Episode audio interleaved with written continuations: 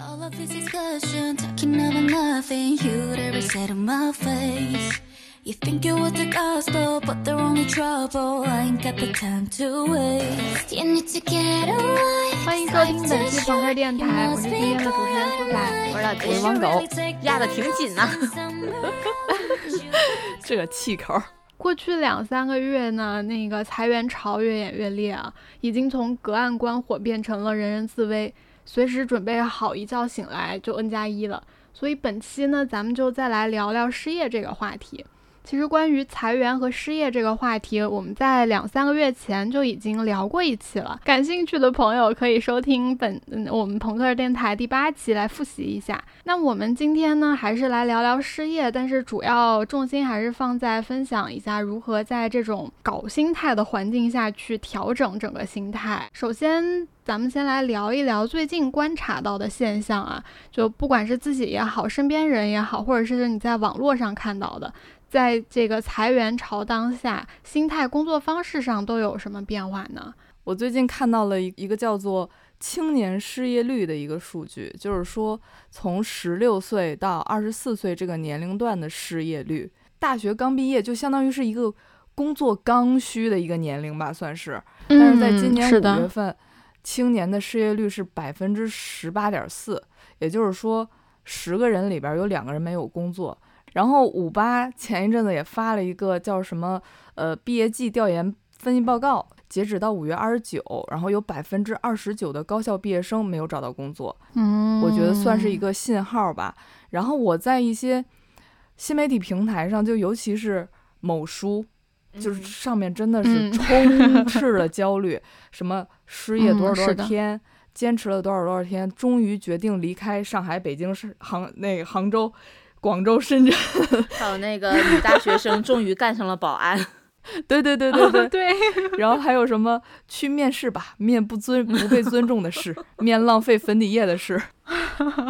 除了这些个人抒发情感的，还会有一些什么啊，学个副业，积极应对大厂裁员，然后这种推广广告，嗯，甚至我还会被转化。嗯，你学啥了？对，你考啥了？这个我可以放到后面再说。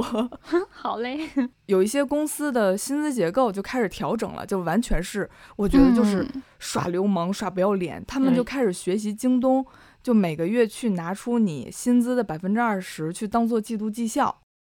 啊，关键是每个月的这百分之二十的季度绩效，季度绩效是需要打分儿来获得的，就相当于有一部分啊划水，或者是跟不会向上管理啊，或者说各种各种原因的一些人，他可能就会拿不到我本应该拿到的我这每个月的百分之二十。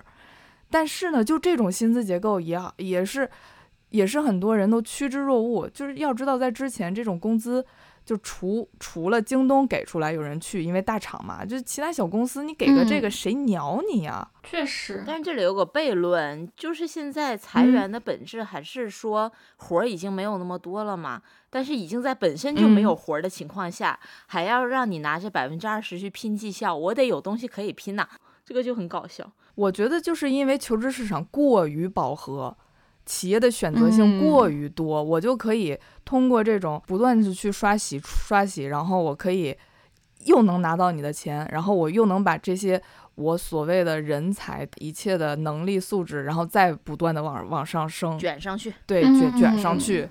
然后还有一个就是我的私活儿越来越难接了。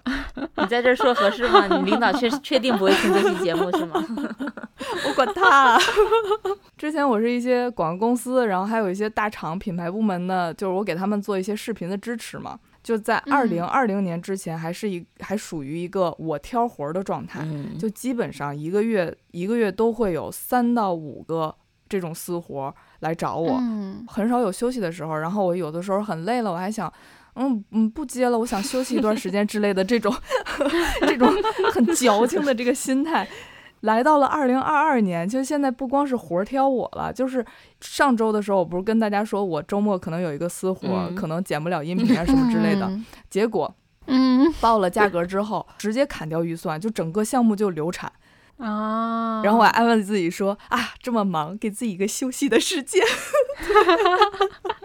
你这么说，我突然想起来，我年前就有有一回儿到现在还那个没没没收钱嘛，然后就是因为那个那个甲方那人他说他们公司在朝阳，然后朝阳一直被封控，然后就一直拖拖嗯拖拖拖拖到现在，就每次找他就是说那个等我们解封了，我们财务上班了，我就给你转钱，结果朝阳也解封了。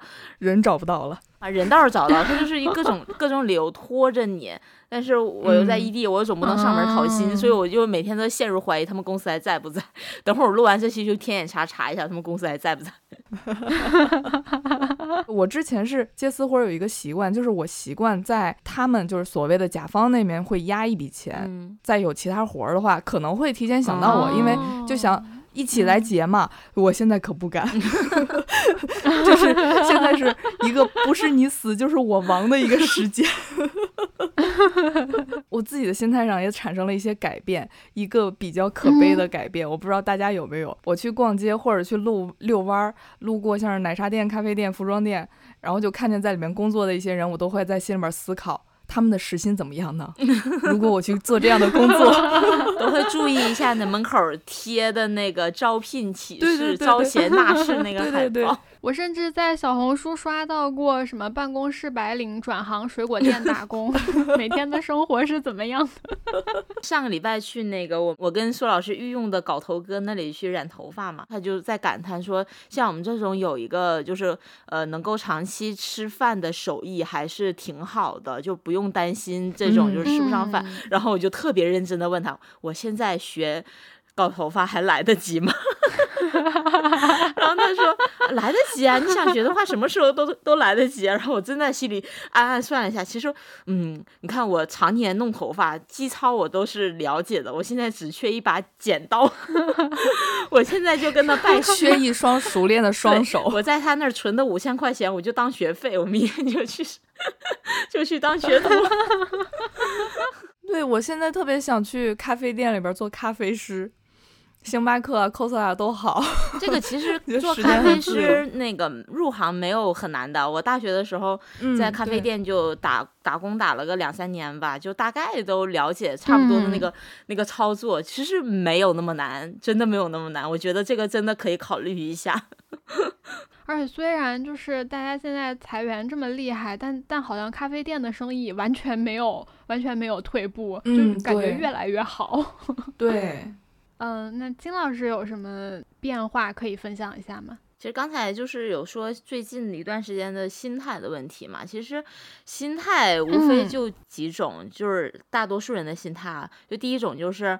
呃，我被裁了，但是我不能接受自己被裁的这种事实，非常的慌张、崩溃，嗯然后怨天尤人，嗯甚至有一部分人采取一些极端的方式，想要和公公司对抗。去捅了 HR。对这种，但是还是比较少数吧。偏激然后还。有一种就是那种觉得互联网混到头了，或者说我不再适合职场了，我想去考编考进体制内，这是一种；还有一种就是。可能可能跟我差不多吧，就是摆烂，随时准备好第二天一早起来，就像你家小区被封了一样，你你就你的工作就没了。但是我觉得还有一个比较明显的一个感受吧，就是早几年前听说谁谁谁被裁了，或者自己被裁了，都觉得是好像是挺丢人的一件事儿。但是现在真的就是那种很正常、很正常的一个常态化的一个职场现象，甚至你会时不时在办公室里面听到那种大声密谋：“哎呀，什么时候轮到咱们公司啊？咱们部门还能活几天呢？哎，我自己是不是明天就要被 N 加一了？”就是类似这种。对，包括前一段时间，就李老师的公司嘛，就大面积的砍人，然后他就跟我说，就是上午还在一个会议室里面开会的同事，出门直接被叫到另嗯外一个会议室签字。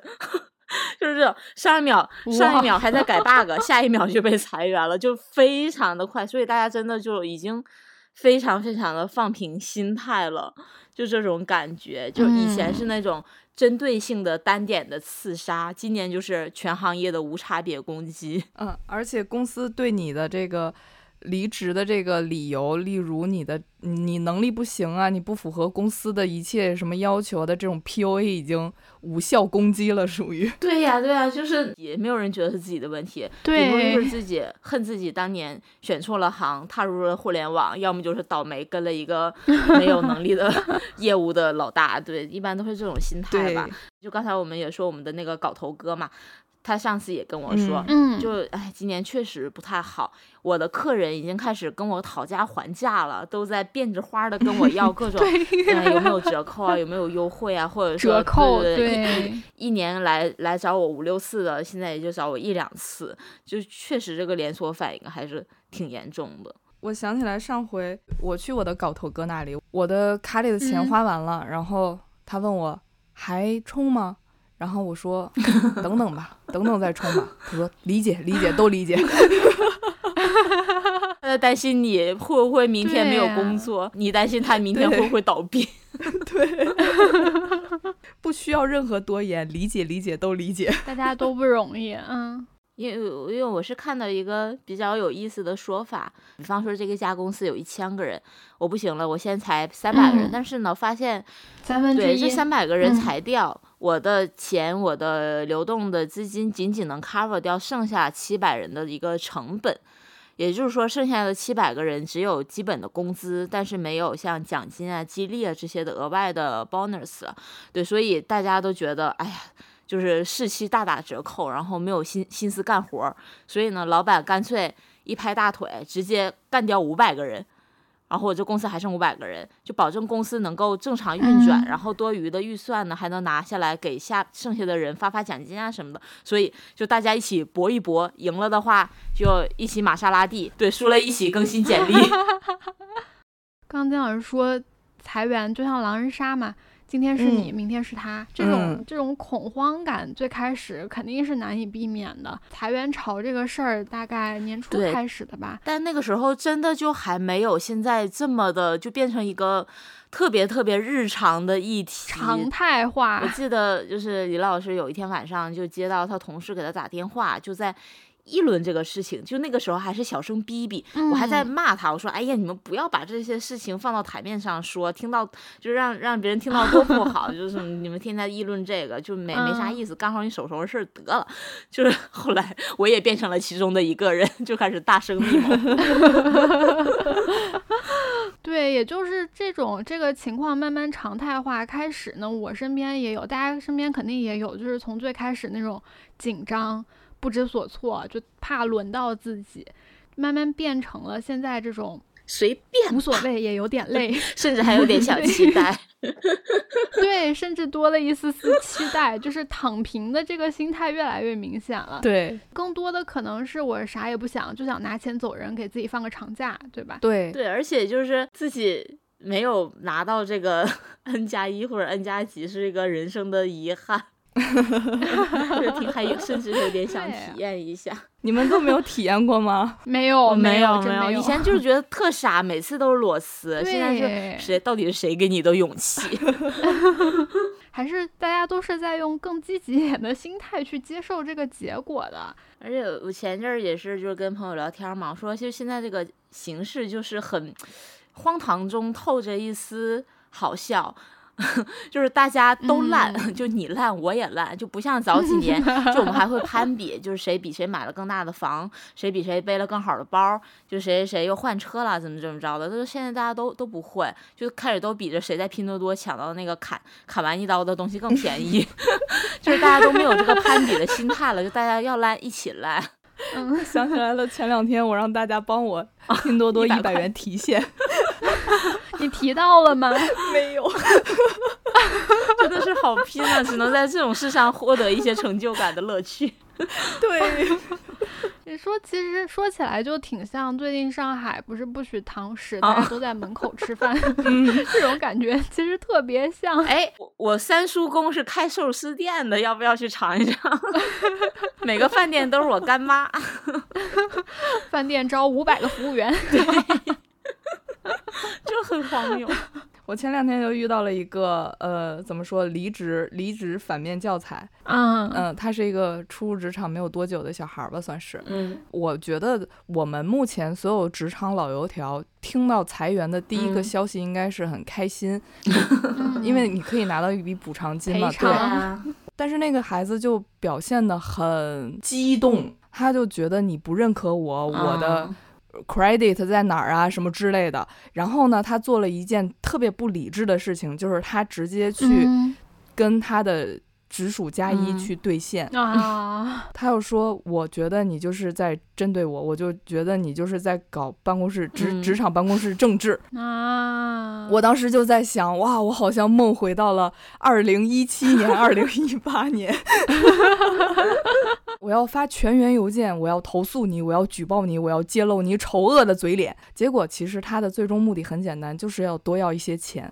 但是我觉得，嗯。啊，不是很理智。如果你想要最多、更多的钱的话，你应该通过你的直属领导、直属 TL 去帮你。给你争取啊，对啊，对，对，所以我就觉得，嗯，我们现在可不要效仿，如果有了 N 加一或者 N 加三的这种大好的机会，我们一定要跟自己的 TL 去保持好良好的关系，让他帮你争取一切的东西。对，狠狠拿下。对，而且我还听到，就是很多人他听说自己部门自己业务快完蛋了，但是是有比例的嘛，就又不是一锅端的那种，可能会裁个百分之嗯二十三十。嗯那很多人他都会去主动要求 被 N 加一或者 N 加三对，这时候就要拼你啊跟你的 leader 的关系好不好。如果你的你跟 leader 关关系好的话，你是可以争取到这份 福报的。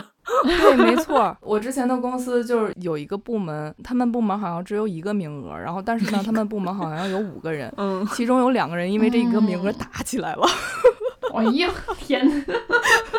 所谓的这个裁员，就是能先走就不晚走，越晚走越没有钱。嗯，咱们也都是基本上在互联网出身的，嗯，大家觉得互联网到底还有没有机会啊？我先纠正一下，刚才那个苏老师说我们都是互联网出身的，我不是，我真的不是互联网出身，哦，你不是，你不是，我是误入歧途罢了。对我也是不小心踏入，我应该这么说，就是我们是这那个互联网资深倒霉蛋，对互联网受对都是害者。互联网受害者。就是其实为什么会出现这么多互联网受害者？就我分析啊，互联网大厂流行一些所谓的占坑的原则。嗯，这什么叫占坑嗯原则？就很多呃老板们觉得这个业务我不知道它是什么，我也不知道它未来会到什么地方去，但是别人都做了，我不做，那我就是王八蛋，我必须得下个对坑，以免就是别人干成功了，把我咔嚓甩下来，那我不就亏大了吗？反正我互联网行业，我资产资产很多，我融资很多，我有很多流动的现金。当年热嗯钱很旺的时候，然后我也很容易招人，员工数量就会随着这个新业务蹭蹭往上涨，对新业务的增长蹭蹭蹭的往上涨，也就是后来的边缘业务出现的原因。嗯，都要去这个大潮里去裸泳。对，就像前两年很很旺的那个社区团购嘛，我天，那段时间几千啊上万家的，哪哪都对做现在就剩啥了？几乎没有了，一一两家，美团还在。拼多多还在，好像嗯就没了吧？京京东的应该最近全都被裁了。就尤其是现在，就是最近那个不是有那个反垄断开始了嘛？国家这政策出来之后，就嗯不太鼓励你这些大公司就跟这些中小公司去竞争，以免造成这种巨头独大的这种现象。所以那怎么办呢？要裁就是嗯裁当初这帮我瞎瞎逼乱招进来的这帮人儿呗。对呀、这帮冤大头们，这这不就是倒互联网倒霉蛋？但是我们进去的时候，我不知道会有这样的政策，我不知道这个公司做这个是为嗯了随大溜儿，完全是为了填坑而来的嘛。所以那我剩下的人怎么办呢？那我还只能说我等着下一个。有可能给我的这个一个机会，所以这就引申出来，就是说很多互联网的职位是我觉得是被生造出来的，也就是为了迎合嗯一些红利时期爆发式的需求造出来的岗位，说白了就是那些你过年回到家，你七大姑八大姨问你你是干啥的，你说 我是做某某某某平台内容分层创作者运营这个岗位。谁他妈知道你这个活儿是干啥的？你们知道 有一个职位叫做嗯什么呃地址规划什么什么师，什么东西？那是啥呀？电脑地址吗？不是地址，哦地址地址什么啊？地址地址什么什么规划师，哦就很高深的一个职位，因为因为太过高深，嗯我到现在都没有想起来。他其实真正去工作的人就是风水先生，去帮选址。我觉得运营这个岗位就是一个重灾区，就包括本人非常非常嗯早期从事过的新媒体运营，但是这个现在已经是个比较常态化的运营工作了。到后来的什么贴吧运营、用户运营，刚才什么创作者运营、直播运营等等等等，就是很多。呃，尤其是大一点的公司，它会把这个岗位细分到特别特别具体的模块儿，就是细分到的结果，就是说这个岗位上的人，他能接触到的资源和看到的边界都是非常有限的。我就知道我这么一亩三分地儿的这点儿小玩意儿，就是一旦说这个红利退去，或者说这个行业受限了，那没有掌握。这个职位全局的底层逻辑的人就很难复用原来的经验，也就是为什么说很多互联网人，呃，做尤其是做运营这一块儿，就非技术工种的，他被裁了之后，我真的没有地儿去，很大大把半年、一年、一一年、两嗯。年找不到工作的，有的是因为他就会他那一点点东西，你换一个自己没接触过新行业或者稍微全局一点，他完全不知道该怎么办才好，而且这个岗位人又非常非常的多，你关键是现在互联网日新日新月异，你今天一个玩法，明天就又又是一个内容玩法，你根本就搞不懂你这个你这套逻辑，你这套方法论，在明天是不是还适用？是的，是的，刚才有说到底三十岁之后转行还来不来得及？我觉得这个问题还是取决于我们工作以来掌握的某一个职能的底层逻辑够不够全面和深透。渗入边缘部门和新业务的意义是从你一开始入行，或者说你毕业就应该意识到的问题。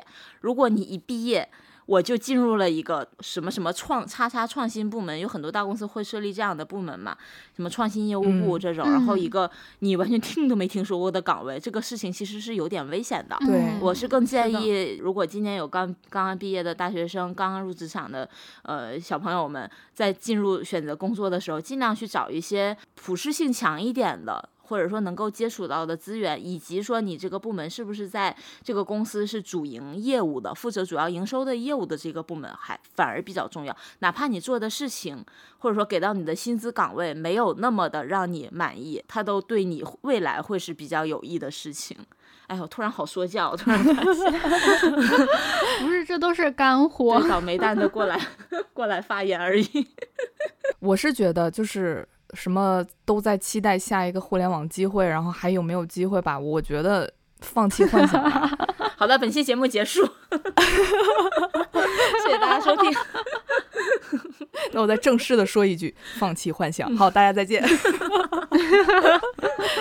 为什么这么说？就是互联网公司它不是社会财富的制造者，它顶多就算是社会财富的二次分分配者。嗯就是以前互联网为嗯什么给人一种那种无边际的想象力？因为任何一家公司融资啊、吹牛逼的时候，都会说我们的市场是是一个十四亿人的市场，十四亿烧谁惹谁了？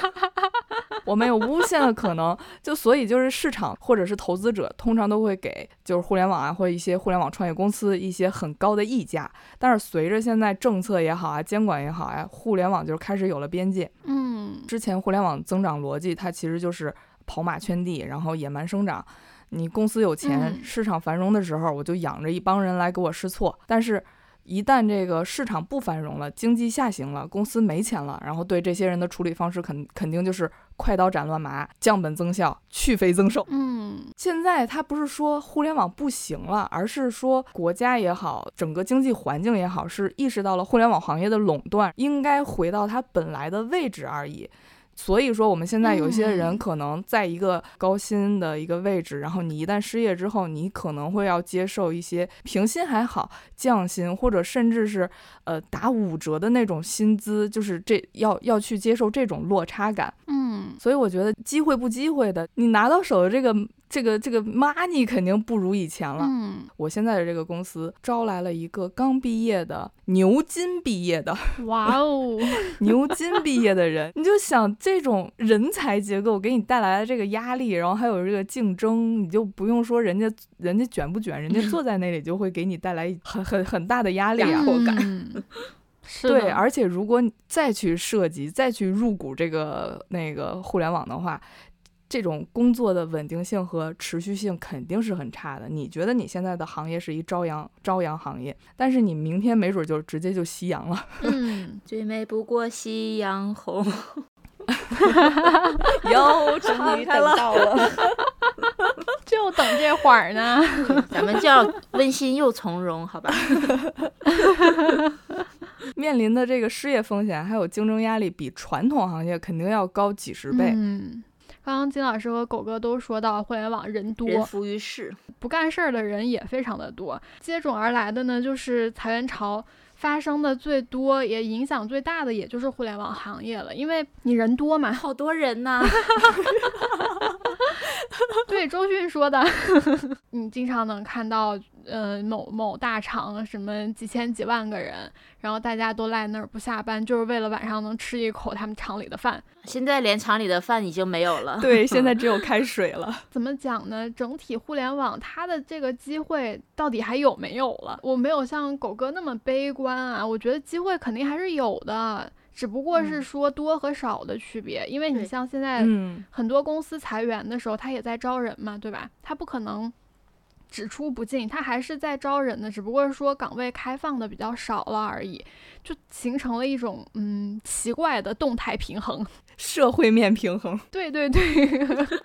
不管在哪个行业，裁员大环境影响的裁员都是存在的。但是如果你万一说被裁了员呢，再去往新的行业也是基本上没有太大问题的。比如说我们金老师转行大典范，感觉我已经被裁了五百遍了，已经。不是，你是你不是被裁，你是自动主动选择转行，自我了断。行。那我就来分享一下这个所谓的转行的经历啊。嗯，这个时候讲这个故事，听的人一定觉得我脑子有病。我是学师范专业毕业的，然后我一开始毕业之后做的第一份工作是深圳某。公立高中的老师，所以就金老师吗？对，所以为什么叫金老师？我是有教师资格证的。就是人家觉得，我靠，一一线城市的公立学校的高中老师，这是多少人梦寐以求、想考都考不上的一个工作。我记得之前还是班主任是吧？我不是班主任，李老师是班主任。对我们两个双双砸了铁饭碗。当年真的是一是环境还可以了，嗯，我们两个也是，就是人人傻，嗯，板子壮。年轻嘛，主要是 对，真的当时对对工作、对职场、对什么职业规划完全没有概念，是李老师先提的。他觉得呃，程序员、码农这个行业在未来是一个高薪的，然后 有发展前景的。没说错，没说错。他以前数学老师，突然就说：“我不要这个编制了，我不在学校干了，我要去自己学学那个编程、学代码，然后我未来的时候入职大厂，我要去这样当程序员。”巴拉巴拉。但好像说你走了，我自己待在这也没啥意思。那我也不干了吧，然后我当时就想，哎，我适合啥呢？我有什么特长呢？然后我突然想到，我的特长是吹水，对，我的特长就是上网。然后我就当时就在豆瓣的一个深圳招聘什么求职小组，给那些在上面发帖找人的那个公司去发邮件。那时候还没有简历，我连简历都没有，自自己给自己编了一大堆 对乱七八糟自我介绍的东西。然后真有那种就是胆子大的人想让我去面试，误打误撞的进入了广告行业，最开始做的是地产广告。啥也不懂，就这个故事我在前面几期也分享过，就是说当时那个总监还带我去邀请我去他们家小区 租房子，租房 子，就我们俩上下楼，然后后面又误打误撞的，就是进入了互联网行业。但是进互联网行业也是因为就是当时服务的甲方就是邀请我入职，然后我就想说。哎，互联网至少比广告有钱吧？那时候工资确实要比做广告要高，然后就去了。这个时候就已经算是经历了第三次转行，这已经是从老师、地产广告、新媒体广告，呃，对，互联网金融四嗯四次，差不多三四次的转行。众所周知，互互金和教育在 前两年 对，都不行了。难兄难弟。大概意识到这个行业已经走到尽头了，你再做下去，其实并没有什么挣扎的意义，顶多就是帮老板花他剩剩下的没地儿花的钱，没啥意思。嗯然后我就休息了很很长一段时间，就经历了大概第 数不过来了第五次转行吧。然后当时是。我在一个咖啡馆悠闲的喝着下午茶，一个电话打进来是，呃，就现在公司的 HR，他说，呃，我们是 做 to B 行业的，是做软件行业的，然后我们招的是一个产品运营的岗位。当时我想，这三个关键词跟我的经历一点儿都不沾边，然后我就再三跟他确认了几遍，你真的没有。看错简历，打错电话吗？他说我真的没有，我们总监觉得您很合适。当时我就想说，嘿，你这公司有点意思，胆子够大，你敢你敢用我，那我就敢去试试。金老师的每一次转行都像上梁山。然后我就去面了现在这家公司，然后确实聊的还不错，包括那个嗯当时就是 leader 啊，什么什么，就公公司的环境啊等等，就是包括整个行业的未来的一区，我都觉得还不错。除了我自己是没有经验的，除外。公司不错，我不行。对，所以我就觉得。你你敢，我有什么不敢？你是一个公司，我是个个人，我你我肯定比你赌博的成本要低一点，对吧？然后包括后面就是我前两天也在跟，就是招我进来这个 leader，他自己也表示说，当时招我是一个比较带赌博性质的一个决定。对对对对对，其实我其实我在这里想分享的是什么呢？其实我觉得啊，行业知识这个事情是可以学的。但是你有没有一个做、呃大的一个策略思维、解决问题的思维，以及做事情的能力和思路，这些东西其实才是日积月累你自己的财富，你能够在职场上就是立足的一个一个事情。所以很多人年纪小的朋友他都会把那个职业规路径规划当成一个非常非常重要的事情，觉得我在毕业的时候我就要有一个非常明确的路径规划。我第一年要做实习生，第二年我要做到呃 P 几，第三年 P 几，第五年我要做到什么副总监、总监，一路这么走上去。其实对我而言，我我其实没有这个明确的规划的。我也没有。对我也没 但有。不是说它不是一件好事儿啊，它是是一件好事儿，有规划，而且是很多人比较受用的一件事情。但我想表达的是，不要把这件事情当做自己的一个职场铁律，就是个人发展的一个嗯铁律，就被它束缚住，嗯觉得我。呃，一毕业我就在从事这个行业，我一辈子我都要在这个里面生根发芽，我是做到死。我 对觉得转行是一个非常危险，是浪费我前面积累的知识和行业经验的一个一个大翻车的一个事情。其实我觉得不是的，因为。特别是像我们这种就是换工作比较多的人，会发现其实职场的一个买卖双方，买方买的是你的一个为他能够解决什么现实问题，以及能够带来什么附加价值的一个事情，比如说你能够。给他解决他现在业务上的一些难点，能够马上这个项目需要有人去做，他这个项目需要你的某些某些能力，而不是说你的所有的这个行业经验、所有的知识财富，你在大学里学到的东西都适用，不是的，不可能的，一定是你他现在需要你的某一部分东西而已。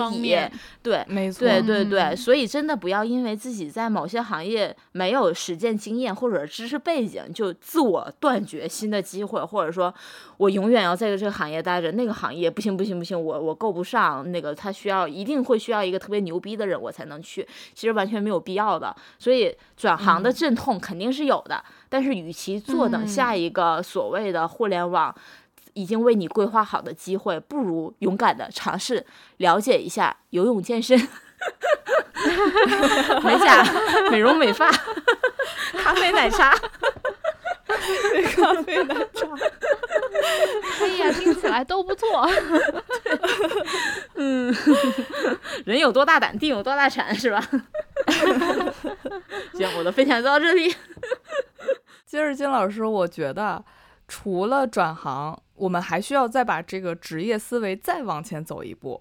就是过去大家的一些固有思维，刚才金老师也说了，就是我要在某一个行业一直深耕下去。嗯，就好比我之前在有的一些同事他被毕业了之后，他可能就去了 Airbnb，然后 Airbnb 退出中国市场之后，他可能又去了美团民宿，然后或者是飞猪旅行啊，就是大概就是就是一个很标准的一个直线。对，就这么走下去。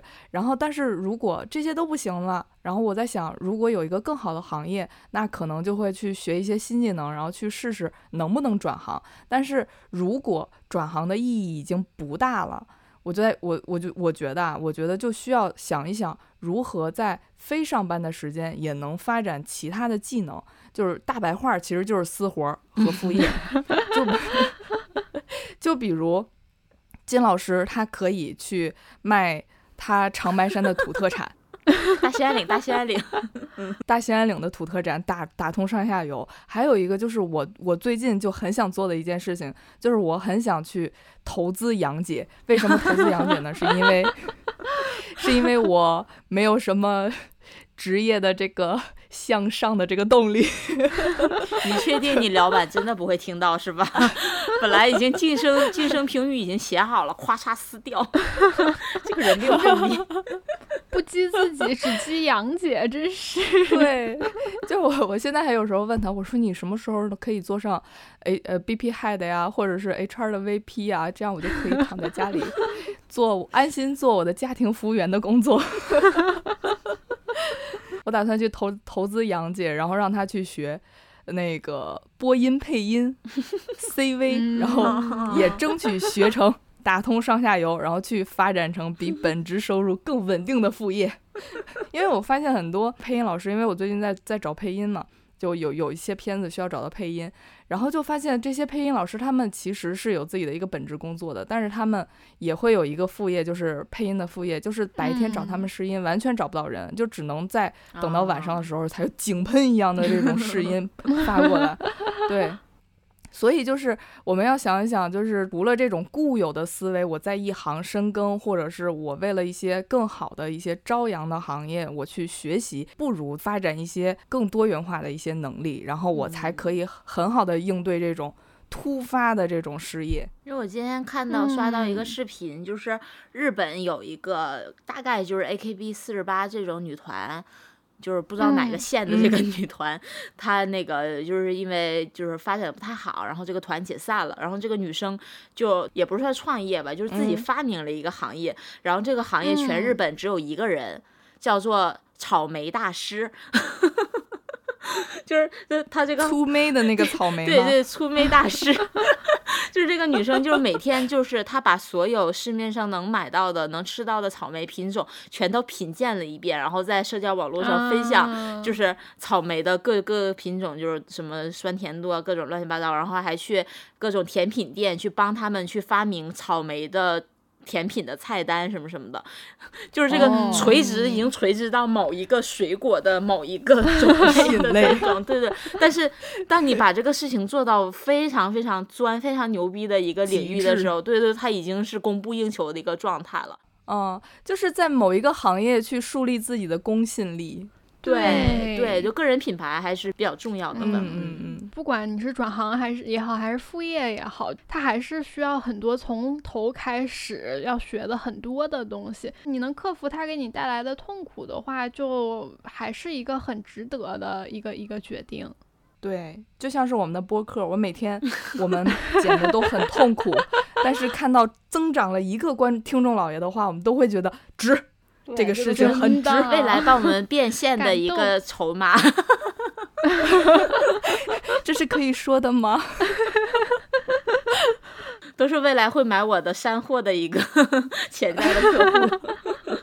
最后，呃，按照惯例，还是给大家提供一些实用的小技能，比如说，就是如如何去应对未来，比如说呢，就是你失业之后应该做些什么。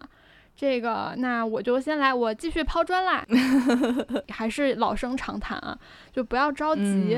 最重要的就是没有失业的时候，尽量多少吧，你就能存点钱，不用很多，但至少要能 cover 住你失业期间的花销。一般来讲六个月。嗯，因为其实，在这种大批裁员潮发生的情况下，虽然说公司会支付你一定的赔偿金，可能金额也不算少，但你像这种大批量裁员，存在账期不完全确定的这个情况，就比如说我万一我我我六月份我就失业了，那公司给我签了个合同，它上面写的可能我的那个赔偿金要六个月之内到账，就说半年之内如果到不了账的话，那我这段时间是必须要。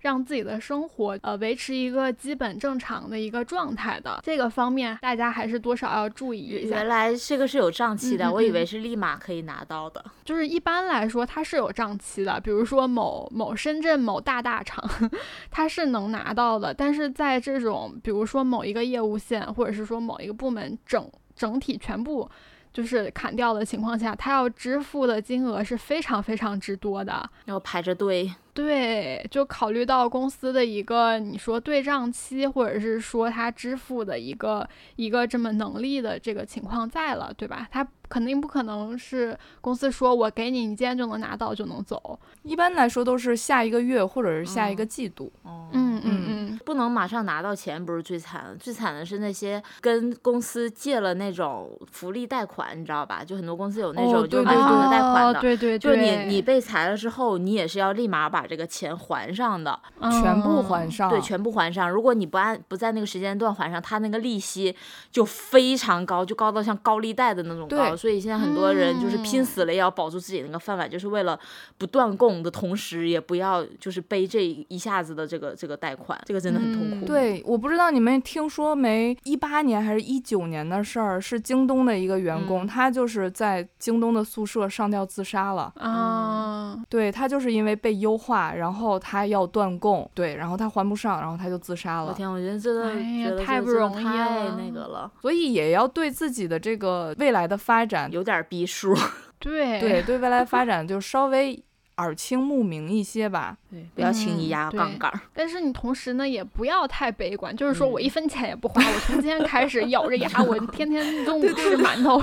苏老师说的这个状态就很像我上上上一段失业就是的一个状态，当时就是每天只吃一顿饭，就是强给自己压力，就是你一天不找到工作，你你不配呼吸。不准吃饭，就不准超过十五块。然后那个时候，杨姐看我的状态不好，然后她还、还给嗯我买了 PS 五，想让我、哦，呃就是舒缓一下心情。开心的挨饿，没有，没有，我没有玩儿，我真的就是那失业的那两个月，我都没有碰这个 PS 五，因为我觉得我不配玩这个 PS 五。我什么时候玩，哎就找到了工作之后，我才可以去玩这个东西，我才可以享受这个东西。事实证明什么呢？你找到了工作，你也没有时间玩它了。呃，第二点就是，我还是想说的是，大家你需要给自己找点事儿干，万一失业了，对吧？嗯，当然，我昨天也看见有人说，说他最想做的事就是不做任何事儿，我觉得这样也很好。无为而治，上升到 哲学层面了。你不找工作，就是在找工作。就最怕的还是那种嗯陷入我不知道该干什么，我每天好像就什么也没干，这一天就没了。然后自怨自艾。对你这样焦虑不找上门才怪呢！就一天一天这么过去了，你也没能真正的说想给自己放个小假，也没能真正的休息，就只有焦虑，就就很难受。这这图啥呢？是吧？嗯，就是还是刚才就舒老师有说过那个嘛，就是你要准备一笔随时准备可能失业的一个小金库，这就是这期的主题。嗯嗯面临随时可能来的失业，我们可以做的一些事情，就是在保证你呃不太降低现在的生活品质的六个月的钱，但是这个可能对我来说没有什么用啊。我觉得我不上班的时候比上班的时候花的多多了。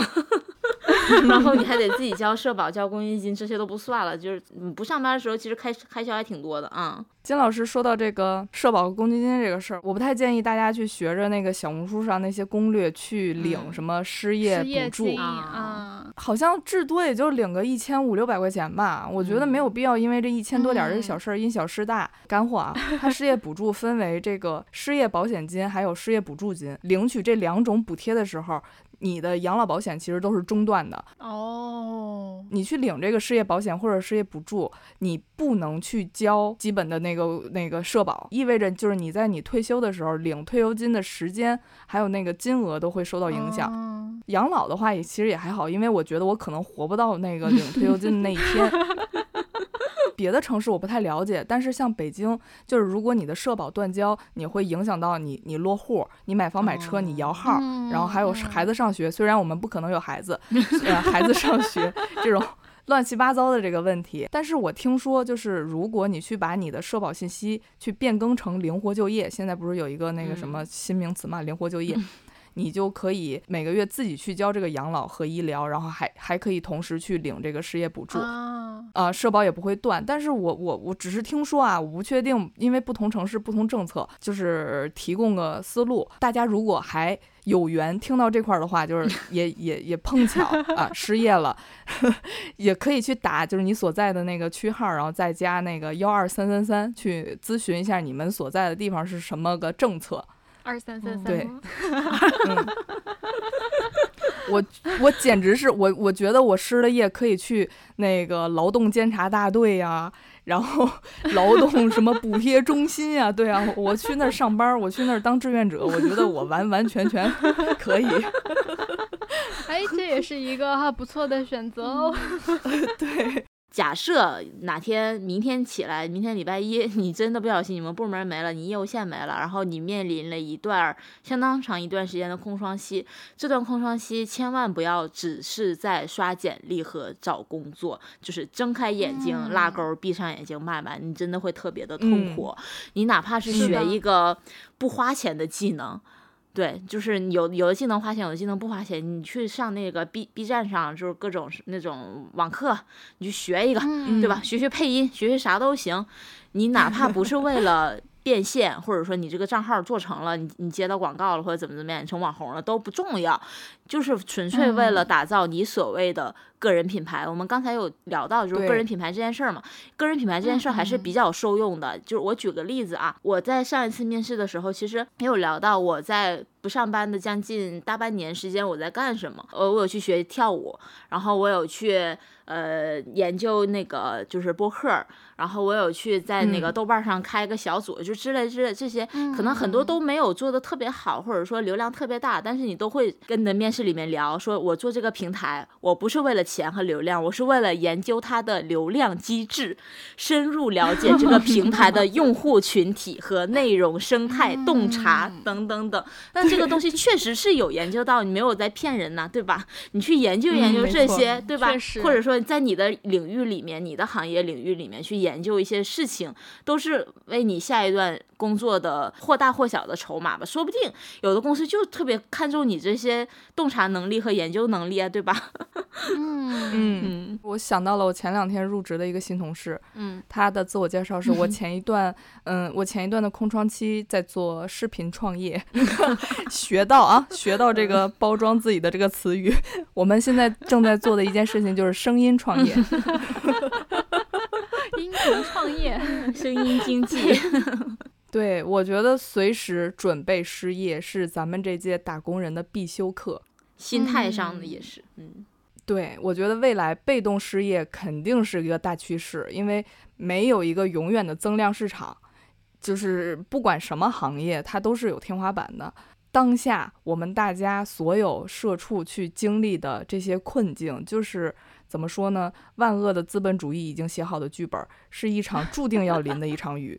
这场雨不是因为你的能力不行，或者你的呃什么一切素质达不到公司的要求而下的，就是所以你也改变不了这场雨，它或大或小，你都改变不了它。你遇到的困难是不可能通过你自己个人的一个深刻的反省、深刻的复盘而得到解决的，所以就没有必要再丧下去，也没有必要不停的去搞自己的心态。我们大家就是要找一个 cozy 的地方。好高级的词哦，cozy，啊，cozy 反应 c 了 o 一下。Z y 嗯很 fancy 你这个词，Of course。对，我们就要找一个很 cozy 的地方做这个事情，能让觉得自己这个日子可以过得下去，就是找一些其他的事情在等这个雨停吧。我觉得，嗯嗯，天要下雨，娘要嫁人。对，对你，我把衣服收回来了，我就安心等雨停就好了，对吧？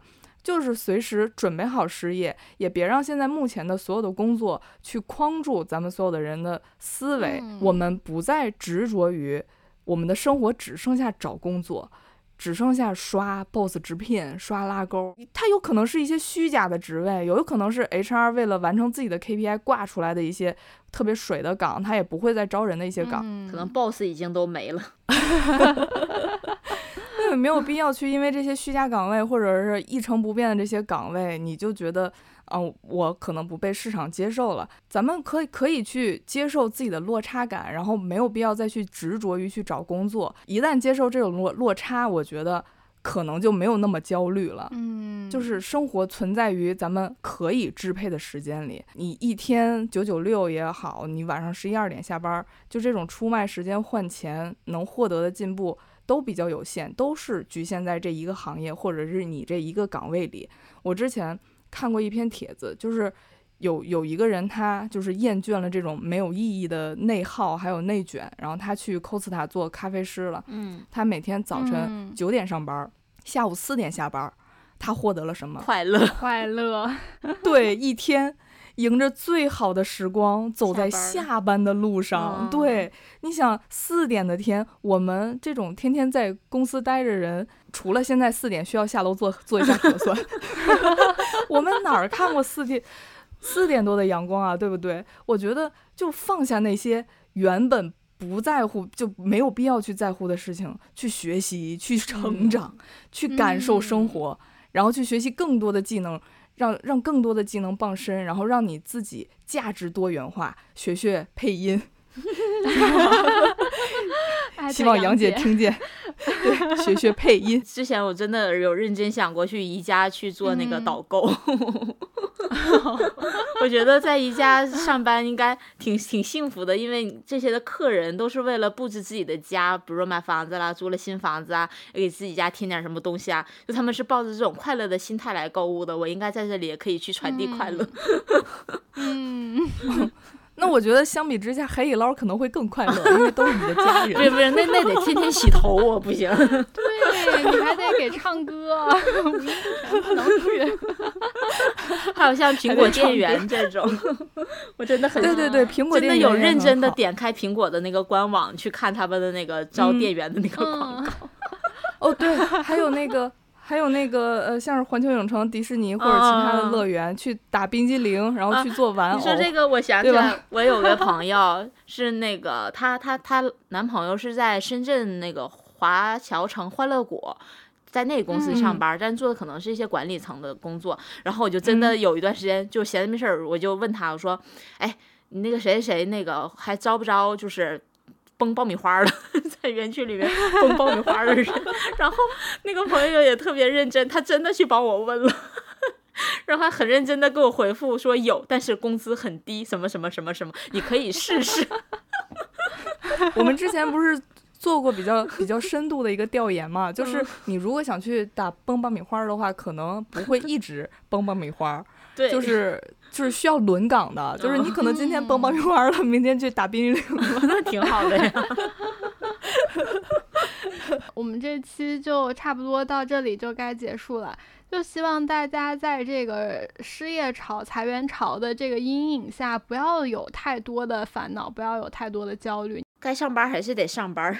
对，要用更积极一点的心态去接受所有的结果，不要过分苛责自己，不要怨天尤人。毕竟嘛，大家在这个环境下都一样。那对本期对本期就到这里啦，嗯、欢迎大家收听，也请大家多多和我们分享一下你的想法。到最后，欢迎大家收听。人都走到门口了，欢迎光临。